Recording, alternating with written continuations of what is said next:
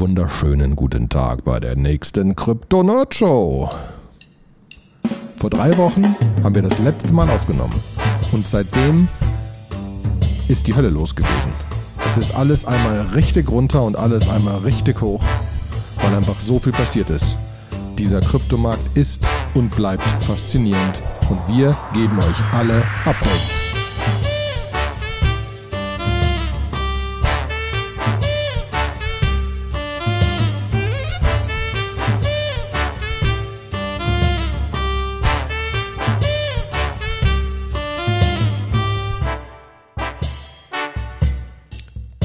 Einen wunderschönen guten Tag, liebe Krypto-Nerd-Show.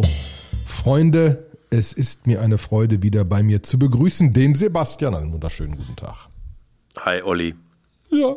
Sehr klassisch. Äh, es ist endlich wieder soweit. Äh, wir recorden wieder, nachdem es ein viel, viel auf und ab gab. Und vielleicht fangen wir damit an. Nächste Woche sehen wir uns, ne? ja, Auf dem Pirate genau. Summit Auf dem Pirate Summit in Köln. In Köln. Also das ist eine mega Startup-Konferenz, die beste. Also normalerweise halte ich mich von so Startup-Konferenzen inzwischen fern, weil es da immer nur so, da sind halt alle ganz viele Startups und machen so Startup-Sachen und es ist alles ein bisschen wie Höhle des Löwen, ohne dass irgendwie krasse Investoren da sind, weil die, die halten sich alle fern, weil die nicht genervt werden wollen. Aber das Pirate Summit ist anders. Das ist wirklich gut, weil viele gute Inhalte vermittelt werden, einfach sehr gute Leute da sind und es gibt immer eine wunderschöne Location. Und in den letzten Jahren war ja das Wetter auch immer mega. Ne? Genau. Wetter war mega, weil ist draußen, aber hat immer funktioniert. Dementsprechend sind wir freudig erregt, was da kommen mag. Und äh, es könnte sein, dass wir sogar eine, eine mobile Podcast-Station mitnehmen. Die ist zumindest auf dem Weg. Vielleicht interviewen wir ein paar Leute, die da sind. Ja, Metabrew Society ist da, ein paar andere. Wir schauen mal. Ne? Wäre zumindest lustig, mal einfach so ein bisschen sich ab und zu hinzusetzen und irgendwas aufzunehmen, finde ich, finde ich, eine, finde ich eine wunderbare Idee. Leider ist es halt ein wirklich krasses Familientreffen, sodass man eventuell gar keine Zeit hat, ja irgendwas aufzunehmen. so, schon total, äh, ich hab, äh, viel zu viel Bier getrunken. So kann, Ja, kann, genau. kann, so kann das dann auch werden. Ja, ähm, sehr gut. Aber äh, wir haben ja jetzt irgendwie so drei Wochen nicht aufgenommen und gefühlt hat sich die Welt zweimal verändert Ja, in diesem Kryptomarkt. wir haben so einen Mini, wir haben so einen Mini-Bärenmarkt, haben wir überlegt, überlebt, ne? Ja, gen- genau. Es ist, es ist wieder, hat in den letzten drei Wochen ist gefühlt von, also von, von vor drei Wochen auf heute ist nichts passiert. Ähm, aber dazwischen ging's ab. Ähm, weil es hat ja damit angefangen, dass diese ominöse SEC, ähm, äh, wo man in unserem Telegram-Channel einige Diskussionen findet, quasi alles verklagt hat, was nicht Rang und Namen hat. Ganz besonders zuerst Binance und dann Coinbase. Ja. Ähm, und das schon krass. Ne? Also ähm, wirklich gesagt hat, Binance US ist komplett illegal und Coinbase äh, ist auch halb Schmu. Ähm, und äh, beide haben gesagt, also ist alles Schwachsinn, was da drin steht. Und äh, besonders Coinbase hat gesagt, ja, sie werden für den Markt einfach sich einsetzen, da jetzt Ordnung zu schaffen, die ja auch kurz vorher, wenn ich mich richtig erinnere, die SEC verklagt hatten ähm, dass die gar nicht so durch, Durchgriff haben und so weiter. Deswegen war es eigentlich fast zu erwarten, dass es da eine Gegenklage gibt. Ähm, aber am Ende ist in Amerika ja, ja gefühlt einfach im Moment so das Spiel, die SEC versucht irgendwie zu klären, dass sie diejenigen sind, die sich drum kümmern müssen, was noch gar nicht 100% klar ist, wenn, wenn, wenn ich das so alles richtig verstehe. Ne? Und da gibt's ja mittlerweile auch einige, einige an Politikern, ich glaube besonders bei den Republikanern, die irgendwie sagen, okay, Gary Gensler muss gefeuert werden, äh, das Ja. ist alles Overreach. Ähm, eine Coinbase überlegt, irgendwie ins Ausland umzuziehen. Coinbase hat äh, genau deswegen ein Office in London gestartet, äh, weil sie gesagt haben, für Regulierung äh, brauchen wir einen Sitz in London für Europa, äh, weil die Regulierung da wesentlich besser ist. Wo, wo ich mich halt wirklich frage, ob Amerika irgendwann der Arsch auf Grundeis geht, dass sie sagen, oh, jetzt, jetzt, jetzt gehen sie plötzlich alle, das war ja auch nicht so die Idee. Ja, d- genau, das ist halt die Frage, ne? Das ist ja irgendwie, Krypto ist eine schöne Innovation. Ich glaube irgendwie, äh, der Gensler, ich weiß nicht, ich halte ihn ja, ich, eigentlich denke ich mir, der hat ja mal an der Uni auch ein bisschen was dazu gemacht, da kam er mir eigentlich ganz gut vor. Aber irgendwie habe ich das Gefühl, er kümmert sich nicht so richtig.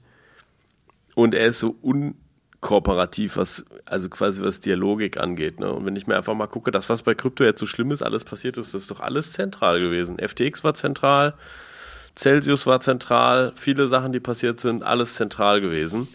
Mhm. Und ähm, hätte man wahrscheinlich auch mit einer tollen Regulierung nicht verhindern können, weil die Sachen dann auch letztendlich auf den Bahamas saßen. So, ähm, ja, und vor allen Dingen, die Leute wurden ja, also die Leute wurden ja nicht von Krypto verarscht, sondern teilweise über Krypto verarscht. Hm.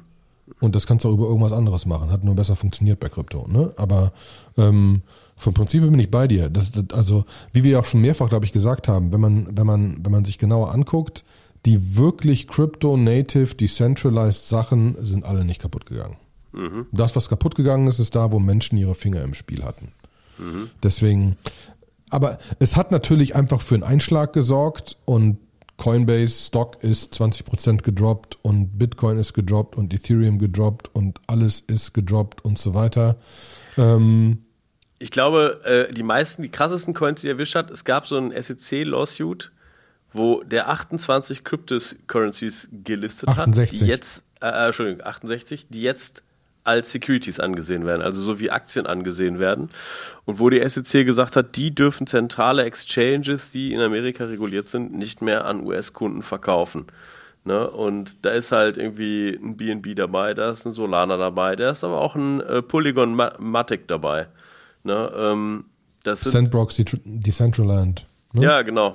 Die einfach sagen, die sind nicht äh, nicht ausreichend dezentralisiert. Da hatten irgendein Founding-Team oder irgendwelche Investoren haben nochmal einfach äh, viel zu viele quasi Stimmanteile oder was auch immer, das, so dass es halt irgendwie den Howie-Test nicht überlebt. Und ähm, das, das hat natürlich für einen riesen Abverkauf gesorgt, so gepaart mit auch so Meldungen. Das ist ja immer, wir hatten das in den früheren Podcast-Folgen immer, finde ich, wann immer so Sachen passieren, gibt's dann auf Reuters immer so den einen, der dann nochmal so einen oben drauf setzt, so ein Ex- SEC-Beamter sagt, raus aus Krypto jetzt. Also, wo ich mir denke, so, ja, okay. Das ist für mich immer so ein Indikator, dass der Bottom dann eigentlich erreicht ist. ja, so. ja äh, das hat noch Leute, glaube ich, gesagt. Kramer hat auch hier dieser äh, äh, Investment-Guru auf irgendeinem amerikanischen Fernsehsender hat auch gesagt, so alles, alles raus, wo alle immer sagen, ja, okay, wenn Kramer sagt es vorbei, dann geht's jetzt los. Dann geht's jetzt los. Ne? Also Achtung nochmal, das hier ist kein Financial Advice. Also wenn ihr jetzt irgendwie aus unseren Aussagen irgendwas rausinterpretieren wollt und irgendwas investieren wollt, das jede jegliche Verluste gehen auf euren Nacken. Ähm, mhm. Deshalb, also da alles mit Vorsicht. Ne? Ich glaube halt, das hat auch noch ein bisschen was mit Makro zu tun. Also jetzt, was halt in dem makroökonomischen, wir befinden uns da ja so ein bisschen in uncharted territory mit positiven Zinsen. Ja, das ist ja, haben wir lange nicht gesehen. Und ähm, da kann ja auch noch mal eine Menge passieren. Ne? Also wenn irgendwie, viele gehen ja davon aus, dass, äh, dass äh, die, also dass die Zinsen noch mal ein weiteres Mal angehoben werden von der Fed. Mhm. Und dass das aber dieses Mal dann wirklich tatsächlich Konsequenzen für die Wirtschaft hat, dass dann Unternehmen sich nicht mehr refinanzieren können, einfach Geschäftsmodelle keinen Sinn mehr machen. Und ähm, dass das dann irgendwie zu einem Wirtschaftscrash führt. Und bisher in der Vergangenheit waren eigentlich immer alle größeren Crashes in der realen Economy haben auch immer zu Crashes bei Krypto beigetragen. So, ähm, deshalb ja, weiß ich auch nicht. Aber eigentlich stehen die Zeichen gut. Denn es ist ja dann auch alles wieder hochgegangen. Ne? Genau. Irgendwie. Weil es ist wieder hochgegangen, weil plötzlich, und das war, glaube ich, alles mehr oder minder an einem Tag, hat die Deutsche Bank ihre Bitcoin-Verwahrlizenz beantragt. Mhm. Das ist ja schon mal, das ist jetzt nichts, also das klingt nach nichts Besonderem, aber das ist schon, das ist schon ein Brett. Ne? Also mhm. die wollen Bitcoin verwahren für Leute. Äh, das ist schon ordentlich. Ähm, darüber hinaus wurde einfach, weil natürlich die Leute das Problem haben, dass mit FTX jetzt irgend so ein Exchange weg ist, gibt es einen neuen Exchange, aber dieser Exchange wurde von Citadel und Fidelity und Schwab gestartet. Das sind mal so richtige, so mit Fidelity und Schwab, so richtige Old Old Economy Player im Aktiengeschäft und so weiter. Ne? Mhm. Ähm, also, also das ich glaube, da ist eher die Frage, ob die das hinkriegen, ne? Äh, oder ob das einfach wieder so alte Dickschiffe sind, die versuchen, was zu starten, was einfach nicht funktioniert. Mhm. Das Krasse ist dann, dass äh, BlackRock ein Bitcoin ETF gestartet hat oder einen, einen Antrag gemacht hat für einen Bitcoin ETF. Und BlackRock ist ja, also BlackRock betreibt einen Großteil der, der, der ETFs dieser Welt, so, also ein, ein, ein, ein Riesenanteil. Ähm, äh, und BlackRock grundsätzlich hat ähm, 8590 äh, Billionen under Management. Also so ein bisschen Geld. Ne? Ähm, und äh, äh, das ist einfach, äh, also, nee, warte, man muss ja mal aufpassen mit Amerika, ne? 8.59 Trillion. Das sind Mil Billiarden. Billiarden. Nein. Billiarden, genau, weil irgendwie eins lassen die aus. Aber ja, deswegen war ich ja korrekt. Ähm, ähm, und ähm, wenn, wenn BlackRock das macht, also BlackRock hat irgendwie einmal bei ihren Hunderten von ETFs, die sie beantragt haben, einmal gesagt bekommen, könnt ihr nicht.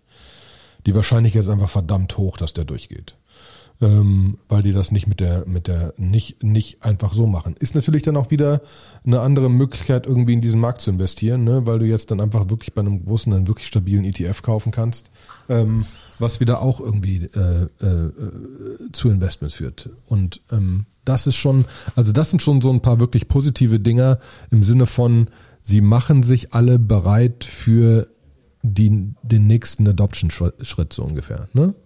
Eine Deutsche Bank will verwahren können. Wahrscheinlich werden die anderen Banken nachziehen.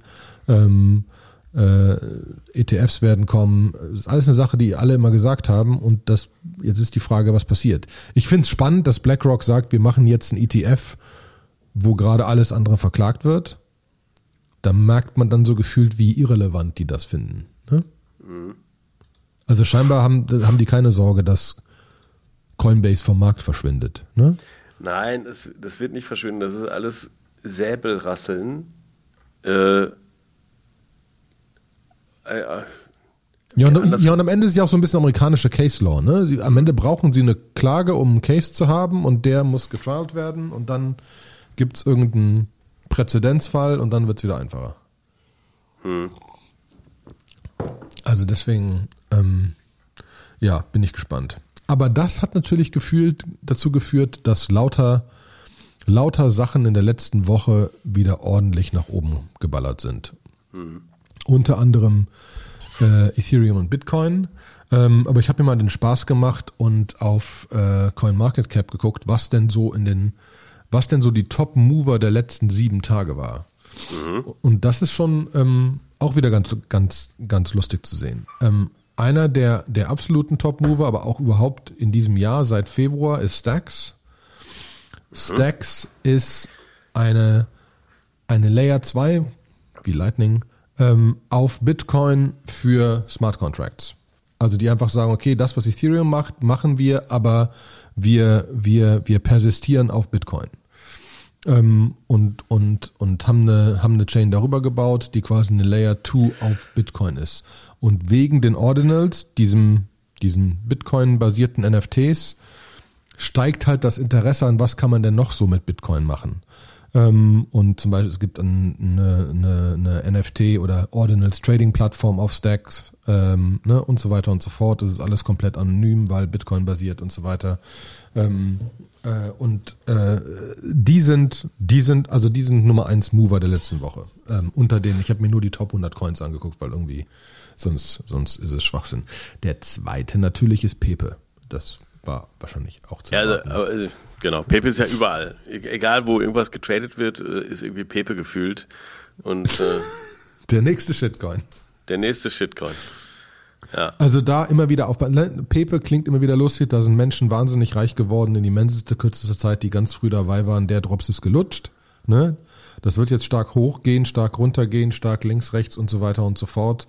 Nur wirklich Obacht. Da auch mal ein cooler Punkt.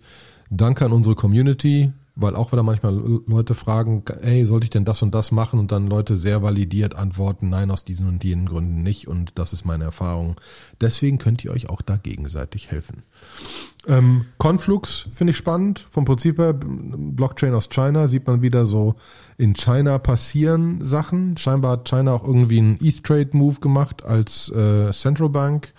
Ähm, also eventuell kommt da China ein bisschen zurück. Wu haben wir eventuell sogar schon, schon mal drüber geredet. Ist ein transparenter Sex und Dex mit seinem eigenen Coin, wirklich für Trader, also eine wirkliche Trading-Plattform mit ihrem eigenen Coin dahinter, ähm, die noch relativ klein ist, ähm, aber die immer, sobald es stark hoch und runter geht, selbst stark hoch und runter Moves macht. Ähm, und wenn man sich dann weiter anguckt, was ich gut fand, du hast ein Singularity Net, Distributed AI, Buzzword Bingo. Ähm, aber ja, die wollen AI distributed machen. Du hast Injective, ähm, eine Blockchain äh, Built for Finance, aber halt gebackt von irgendwie Binance und ein paar anderen guten. Also jetzt auch nicht äh, komplett No-Name. Optimism haben wir, glaube ich, sogar schon mal eine Sendung drüber gemacht. Ähm, da äh, banken ja viele drauf. Gut, da ist halt ein Coinbase dahinter und so weiter, das zu pushen. Und Render als Distributed GPU Rendering. Also da sind halt einige Sachen wieder drin, was ich cool fand zu sehen, was nicht einfach nur so Chains sind, sondern irgendwie gefühlt Krypto für einen Use Case benutzen. Ähm, was wieder zu unserem Thema passt, dass wir sagen, ist so eine, ist die Zeit der Bilder jetzt, so ein bisschen, ne? Ähm, dass Sachen gebaut werden. Ja, manche von diesen Sachen sind schon älter, aber das zeigt ja auch nochmal, dass das alles länger braucht und die Leute länger dabei sein müssen. Ja, ja ich glaube trotzdem, damit es nochmal wieder so einen krassen Bullrun gibt, müssen die meisten Retail-Leute erstmal wieder vergessen haben, ja, die, oder auch, auch vielleicht die Institutionellen vergessen haben, wie sehr sie sich im ganzen FTX-Drama die Finger verbrannt haben. Äh, und es muss ein neues Narrativ geben, was so aus der Entwicklerfront eigentlich kommt. Also es müssen Dinge echt krass besser werden. Und Boah, ich sehe, ich, ja. Ich lass dich mal weiterreden, dann antworte ich. Mhm. Also äh, es wird ja weitergebaut. Ne? Das, das finde ich ja schon mal gut. Also Uniswap hat zum Beispiel jetzt sein äh, V4 Core hergestellt. Ich kann auch nur Werbung dafür machen, dass wenn man, wenn man da mal früh dabei ist und mal Pools äh, macht, das war immer ziemlich gut. Also ähm, so wenn man da einer der ersten ist, wenn es jetzt raus ist, ähm, es ist natürlich jetzt erstmal nur vorgestellt, es ist jetzt noch nicht live, und ähm, ist halt im Draft-Mode. Und was wird anders gemacht? Also bei äh, V3 ist ja diese Concentrated Liquidity dazu gekommen, ähm, wo man dann so eine Range angeben konnte, in der man überhaupt nur möchte, sein Pool angeben möchte.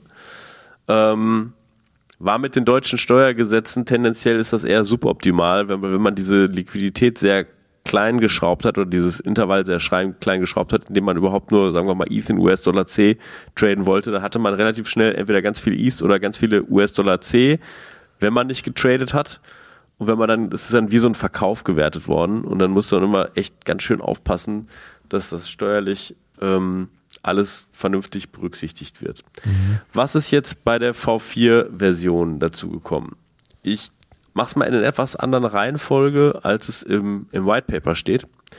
Ähm, und zwar vorher war es so, wenn man ein, äh, ein Uniswap-Pool gemacht hat, also ein Pair äh, als Pool angeboten hat, dann ist eigentlich immer ein neuer Smart Contract auch auf die Blockchain deployed worden, äh, der die Assets gehalten hat. Das haben sie jetzt geändert. Es gibt einen Singleton, einen Single Contract, der alle Pools verwaltet und alles, alle, alle Assets am Ende des Tages auch irgendwo äh, am Start hat. Ähm, das macht das Ganze natürlich aus einer Gasperspektive, Pools zu erstellen, Pools zu liquidieren, zu setteln und so weiter und so fort, viel, viel ähm, effizienter. Ja, das heißt, das kostet nicht mehr so viel Geld. Ist natürlich auch immer so eine Gefahr, wenn da jetzt in diesem einen Singleton-Contract irgendwie ein Bug drin ist, dann kann er natürlich auch komplett leergeräumt werden. Aber mhm. äh, dann müssen wir alle, dann müssen wir Vitalik Buterin anrufen auf seinem Handy, so ein Festnetztelefon und fragen, ob er mal eben Ethereum anhalten kann. Mhm. Das könnte wieder so ein Case sein, wo das passieren würde. Ja. Nein, ich glaube, äh, die, die Uniswap-Leute sind gut. Die machen das jetzt auch zum vierten Mal schon. Äh, da sind Top-Notch Security Researcher drin. Also ich, ich glaube nicht, dass da so. Also die sind sich der, äh, der Verantwortung, glaube ich, doch bewusst. Mhm. Ja. Ähm, und dann ist, also wie gesagt, da wird es halt ganz krass effizienter. Ähm, und jetzt ist natürlich spannend, was gibt es denn noch an Features, die neu dazugekommen sind, die spannend sind. Das ist einmal Hooks. Ja, ähm, was kann ich mit diesen Hooks machen? Ähm, ich kann mich quasi mit einem Smart Contract in einen Pool reinhängen und bekomme dann ähm, an bestimmten Events, die auf einem Pool passieren, also zum Beispiel bevor der Pool initialisiert wird oder nachdem der Pool initialisiert wurde oder bevor eine Position sich verändert hat oder nachdem eine Position sich verändert hat, bevor ein Swap passiert oder nach einem Swap oder sogar mit bevor einer Donation oder nach einer Donation, habe ich die Möglichkeit, eigenen Code auszuführen. Und dieses, dieser Mechanismus, der ermöglicht on-chain interessante Sachen. Der ermöglicht zum Beispiel On-Chain Limit Orders, die sich automatisch, immer wenn sich Preisänderungen ergeben, dann ausgeführt werden.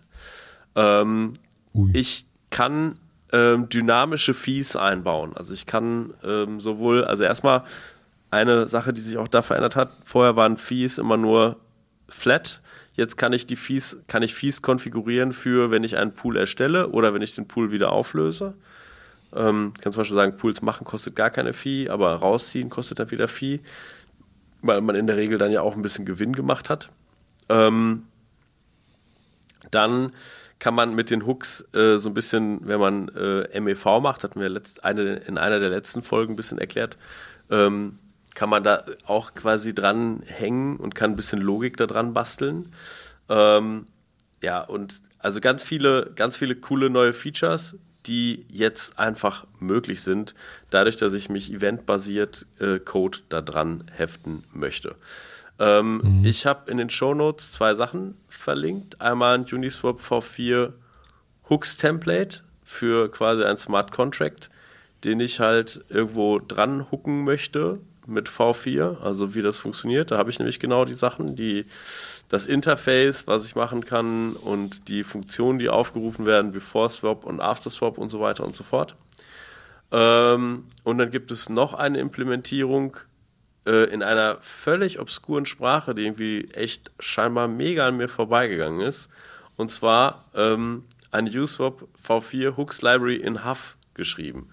Huff ist irgendwie von den Alchemy-Leuten eine Low-Level äh. Aber ist von Krypto-Leuten. Ja, ja, ist, äh, ist, ist Krypto, ist auch legit, gibt es auch schon lange. Ähm, und zwar ist das eigentlich im Prinzip so ein bisschen wie Assembler. Also wirklich, du programmierst super low level, kannst du diese Hooks machen, weil das muss man sich halt überlegen, wenn man halt Hooks macht oder wenn man ein Limit, ein Orderbuch macht, was man on-chain äh, speichert, dann willst du richtig, dann musst du richtig aufpassen, dass deine Contracts, dass deine Hooks gaseffizient geschrieben sind. Weil wenn du da über etlich paar tausend On-Chain-Orders drüber iterieren musst und musst für jedes Mal da so einen Hook ausführen, da kommt schon an Gaskosten ein bisschen was zusammen. Ja? Und ähm, das willst du dann in Huff machen, weil in Huff kannst du, also hast du quasi, kannst du wirklich Bytecode-mäßig optimieren ähm, und für die Virtual Machine halt das perfekt machen, sodass es möglichst gaseffizient ist. Okay, kannst so. du wahrscheinlich viel falsch machen. ja, genau. With great power comes great responsibility. ne? Kennt. Ist immer äh, der, äh, der auch der Nachteil. Ähm, ja, und äh, das ist halt jetzt eins von den, von den Sachen gewesen, die, wo man halt einfach so ein bisschen reingucken kann, die V4 so mit sich bringt. Ich finde es persönlich, dafür, dass jetzt sehr lange sehr ruhig war, ist das ähm, ein relativ kleines Update. Ich habe jetzt irgendwie gerade hat sich Siri gemeldet aus irgendeinem Grund. Ich hoffe, wir haben weiterhin aufgenommen. Du, also ähm, ich, ich höre dich die ganze Zeit und hier läuft alles. Ja, ist gut. Ich habe mich, ich habe jetzt gerade nichts mehr gehört, sondern nur dieses Siri-Ding und er wollte irgendwas von mir, aber er hat auch wieder weggehört. Ist auch gut. ähm, ja, äh, ich finde halt ein bisschen dünn, was jetzt passiert ist, aber ich glaube halt auch, dass wir jetzt dezentrale Exchanges in der Form auch so honestly durchgespielt haben. Ja, also Hooks macht schon Sinn. So, ähm, ich glaube noch nicht mal, dass Hooks so wahnsinnig auf einem Layer 1 Sinn machen. Ja, äh, weil, wie gesagt, wenn du das gaseffizient vernünftig machen willst, dann, ähm, dann kann das unter Umständen schon auch äh, ordentlich Probleme Ja, und, und natürlich, ich glaube, die Innovation oder die das, was Uniswap machen kann, nimmt natürlich auch ab, ab weil sie einfach schon eine relative Größe haben. Ne? Hm. Alles, was sie machen, führt zu Risiken. Und jetzt, also da muss ich sagen, das gesamte Konstrukt des, wie die Pools gebaut werden, zu ändern. Das ist ja, genau. ein größeres Umschreiben. Ne? Das, das führt zu keinem neuen Feature, aber wahrscheinlich enabled es irgendwelche Sachen. Ähm, ja, aber das kommt jetzt auch nochmal, das wird ja der Spaß, ne? Das ist ja irgendwie, wenn du, also die Update-Strategie von Uniswap ist ja nicht, dass sie einen upgradable Contract haben, sondern sie deployen jetzt einfach V4, dann bauen sie das Frontend um, dass es nur noch V4 benutzt und dann werden halt alle neuen Sachen über V4 abgewickelt, aber V3 und V2 gibt es auch noch. Es gibt auch immer noch Assets, die auf V2 liegen. Und das spannendste Herzstück wird dann Iruta werden, äh, wenn halt irgendwelche Swaps gemacht werden, dass sie halt erst durch 4, dann durch 3, dann durch 2 geroutet werden, äh, um das zu machen. Ne? Und da ist halt auch so ein bisschen das, das äh, Potenzial, ne, dass du jetzt einfach, wenn du V4 jetzt früh einen Pool machst und es gibt noch nicht so viele, dann wirst du natürlich krass benutzt für das Pair, was du da als Pool etablierst. Und in der Regel partizipiert man, partizipiert man dann sehr an den Fees, ähm, mhm. wenn man früh dabei ist. Ähm, aber das wissen auch alle, das machen dann auch alle. Also, ich glaube, irgendwie so, als V3 rausgekommen ist, äh, da hat das keine 24 Stunden gedauert. Da war, glaube ich, das, das Pool äh, das Pool Net Asset Value irgendwie größer 100 Millionen oder so. Und war relativ schnell dann auch im Milliardenbereich. Ja, ähm, wo machen diese Hooks Sinn? Ähm, wahrscheinlich in den Layer 2 Netzwerken, wo Uniswap dann auch deployed wird. Und ähm, wir hatten die Frage letztens bei uns hier im Telegram-Channel. Und, und, ganz kurz, ne? Dann ist wieder die Frage, hat da wieder eventuell ein Coinbase seine Finger im Spiel? weil die sagen, für ihr Zeugs, um ihr, um ihr Decentralized Trading aufzubauen, brauchen sie diese Hooks. Uniswap läuft auf Optimism, ne? Mhm. Ja, genau. Und ähm, die, also wo läuft's jetzt? Uniswap, wo wird's deployed?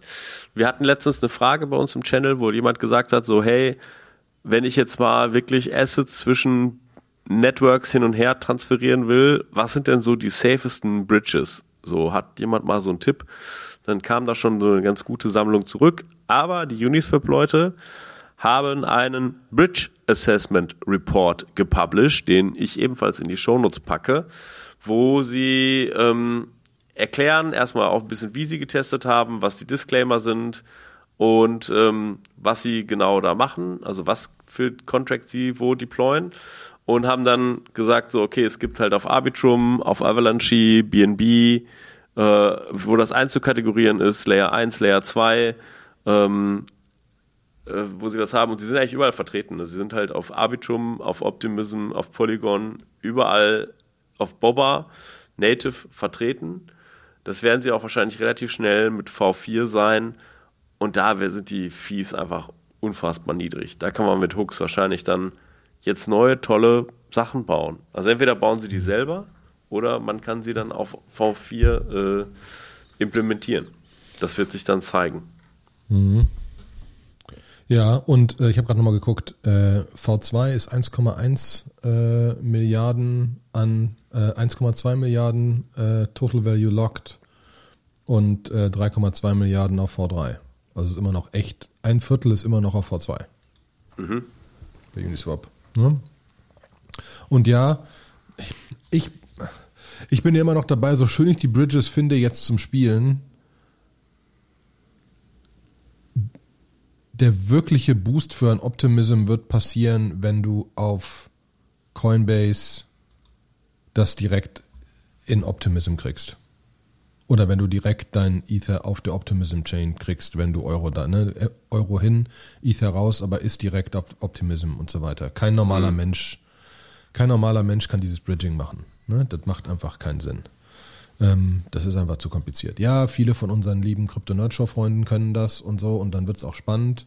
Äh, besonders die, die noch ein bisschen Trading betreiben, werden einfach auf diese anderen Chains gehen wollen. Das kann ich ja komplett verstehen, ähm, wenn man viele Transaktionen hat. Aber ähm, ich krieg immer noch jedes Mal Schweißperlen, wenn ich irgendwie bei einer Bridge irgendwas hin und her schieben muss.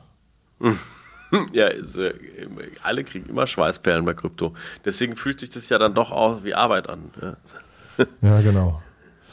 Ähm, aber aber ähm, da, du, da du gesagt hast, du glaubst, es muss eine, eine techni technische Innovation noch kommen, weiß ich nicht.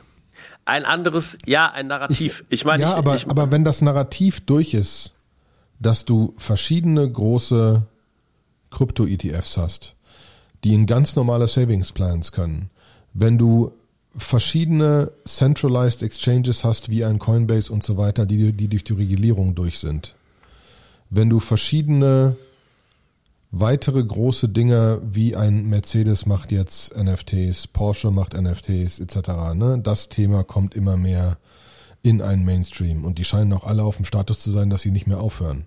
Mhm. Ne? Und da einfach mehr Sachen kommen. Dann kommt das in den Mainstream, ohne dass Krypto dran steht. Ja, stimme ich dir zu. Das meiste sind für mich aber noch Spielereien. Also äh, wenn irgendwie Porsche ein NFT macht, das ist alles äh, noch Spielerei. Wenn das vor allen Dingen auf dem Layer 1 stattfindet mit den ganzen Fees und so. Also das Hauptproblem wird sein, erstmal die, die Transaction Fees runterzukriegen. Das geht zwar mit Layer 2 auch noch, aber dann musst du auch da die Leute wieder auf Layer 2 haben und so. Und ich glaube, da ist halt das ganze äh, Proto-Denk-Sharding-Ding, äh, da können wir auch gleich noch ein paar Sachen zu erzählen. Das muss erstmal dann ankommen, dann sind die Transaktionskosten günstig und dann, das ist, das reicht für mich dann schon auch als neues Narrativ aus.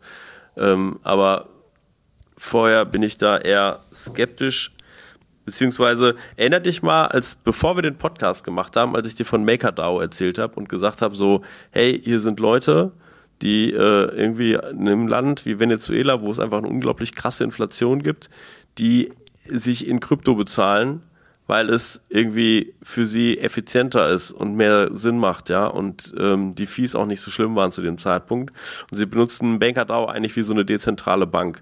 Sie können da irgendwie äh, Krypto depositen, können das in Stablecoin tauschen, können sich mit dem Stablecoin gegenseitig bezahlen und so weiter und so fort. Und das war für mich so, da habe ich so ein bisschen rumgefragt, auch in so Communities damals, und da war es wirklich so, dass Leute gesagt haben, so, hey, das ist für mich, ist es mein, mein Daily Ding. Und dann weiß ich noch, dass diese Foren, die sind gekippt als das Craziness dann losging, da haben die Leute dann gesagt, so ja, das machen wir jetzt nicht mehr, wir können uns die Fees nicht mehr leisten. Die fressen eigentlich ja im Prinzip unseren Lohn auf. Mhm. So, das war's. Und wenn die Leute zurückkommen, wenn die Leute sagen, ja, das machen wir jetzt wieder, weil es irgendwie Sinn macht, dann ist der Punkt gekommen, wo äh, wo auch da das Narrativ für mich wieder erfüllt ist. Kann auch ganz anders sein, kann auch sein, dass es wirklich über NFTs geht oder Auktionen oder NFTs, die äh, Beteiligungen an Musikstücken oder whatever, alles gut. Hauptsache, es ist ein, ehrlich gesagt, ein Real World ja. äh, Substanz dahinter, die nicht self-fulfilling Finance ist. Ja, wenn ich irgendwie. Okay, da bin ich bei dir. ähm, das, das das wäre einfach doof. Deswegen mag ich dieses, okay, wir machen GPU-Rendering oder AI oder sonst was über irgendein verteiltes System, kriegen wir diese Social Networks hin. Und wahrscheinlich haben wir auch keine Ahnung, was dieses Ding sein wird. Das auf Basis von Low Fees und mehr normalen Leuten einfach zu irgendwas führen wird, ne? Weil es mhm. ja meistens hast du, also hast du keine Ahnung, was dann zu einer Veränderung führt. Ähm, und da bin ich dabei. Okay, das, das, was ich meine, ist einfach, dass grundsätzlich die Kurse stabiler werden, ähm, aber ganz im Allgemeinen, ja, Proto-Denksharding und allgemeine Fee-Konstrukte und mehr, mehr, mehr Dezentralisierung von einem Coinbase äh, etc. etc. Das wird da, wo es spannend wird, wo, wo eventuell irgendwelche Sachen passieren. Und dann, was über diesen Access passieren kann, dass man irgendwas tun kann mit diesen, mit diesen Sachen. Kriegen wir kriegt Peter eine, eine dezentralisierte Bank gebaut. Ne? Mhm.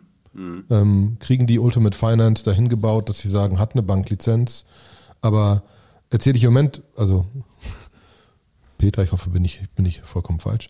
Ähm, aber die allgemeine Idee, dass ich Geld zu einer Bank überweisen, das automatisch in einen nativen Stablecoin geht in Euro, aber ich dementsprechend nachvollziehen kann, wo mein Geld ist und das kryptografisch geklärt ist und ich weiß, dass die Bank damit nicht irgendwelche Spielereien macht und so weiter. Ähm, das ist ein spannendes Konstrukt. Weil immer noch, wenn du mit Leuten redest, ja, wir vertrauen schon grob unseren Banken hier, aber jetzt, keine Ahnung, ne? Äh, du hast hier Einlagensicherungsfonds und sonst was und das theoretisch hast du auch als Firma noch wesentlich höhere Sicherung von deinen Einlagen ähm, und du kriegst die auch relativ schnell was mit der Bank, wenn was mit der Bank passieren würde. In Spanien ist das nicht so. Du hast auch Einlagensicherung, aber das ist nicht genau klar, wann du das kriegst. Hm. Und wir reden ja gar nicht von dem ganzen Rest der Welt, wo einfach wahnsinnig viele Menschen leben, wo es da gar nichts gibt wahrscheinlich. Ne? Hm. Ähm, und dann ist halt die Frage darüber hinaus noch, dass Leute sich einfach zahlen damit und so weiter, äh, ist, was ja mehr so das für mich das altruistische oder das, das die, Originalidee ist von diesem ganzen Konstrukt.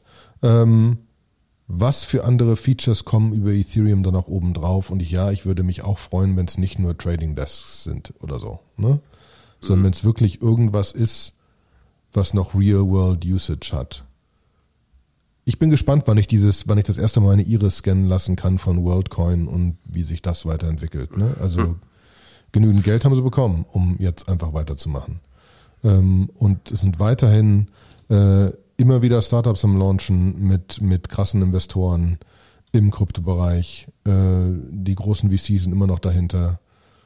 Also da ist, ne, da ist, da ist unablässig, unablässig geht's da weiter. Aber ja, was ist das, was nicht nur ein im Moment ist so ein bisschen, wenn du siehst, was so gefundet wird, ist super viel irgendwelche Layer 2 Dinger und so weiter und so fort, weil das die nächsten, die nächsten Schaufeln sind, so ungefähr. Mhm. Ähm, hattest, du, hattest du über Frax, hatten wir da gerade schon drüber geredet eigentlich?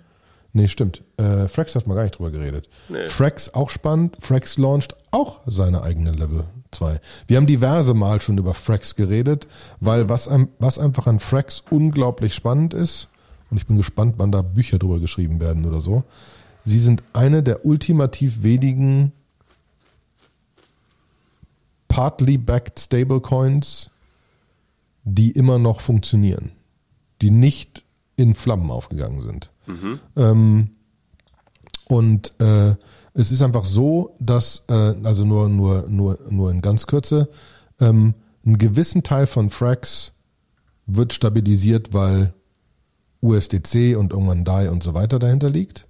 Ähm, und ein anderer Teil wird über FXS, FXS deren eigenen Coin stabilisiert, über Kaufen und Verkaufen und so weiter und so fort, die, die Interaktion mit Fragstar.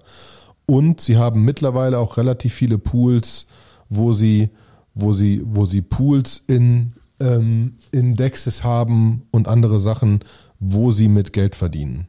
Ähm, und Jetzt stellen sie halt fest, dass sie ihre eigene Chain machen wollen.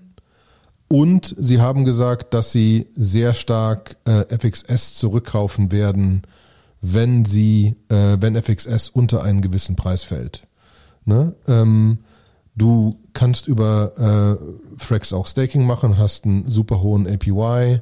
Äh, sie sind, sie sind wirklich bei einem, bei einem, bei einem guten Market Cap und machen ich habe jetzt gerade nicht gefunden, wie viel, aber äh, einiges an Geld. Also genau. Äh, FRX ETH alone, das ist deren, deren Frax ETH und Staking Zeugs, macht einem eine Million Dollar im Monat für Frax als Fees.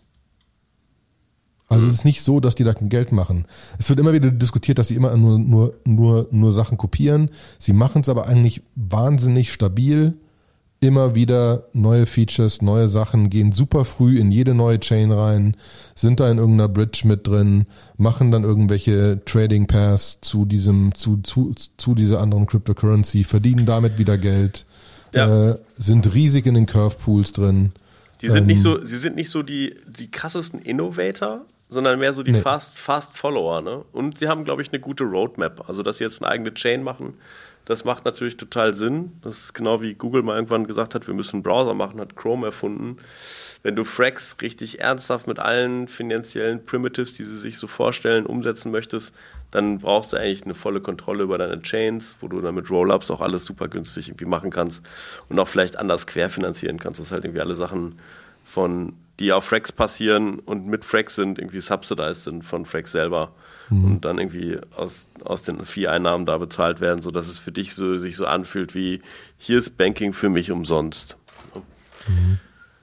Ähm, das ist schon, also da muss ich immer noch sagen, tiefer Respekt, dass das, vor allem wenn man sich mal die Graphen anguckt, einfach wie stable, stable Frax ist, ist mhm. es unglaublich.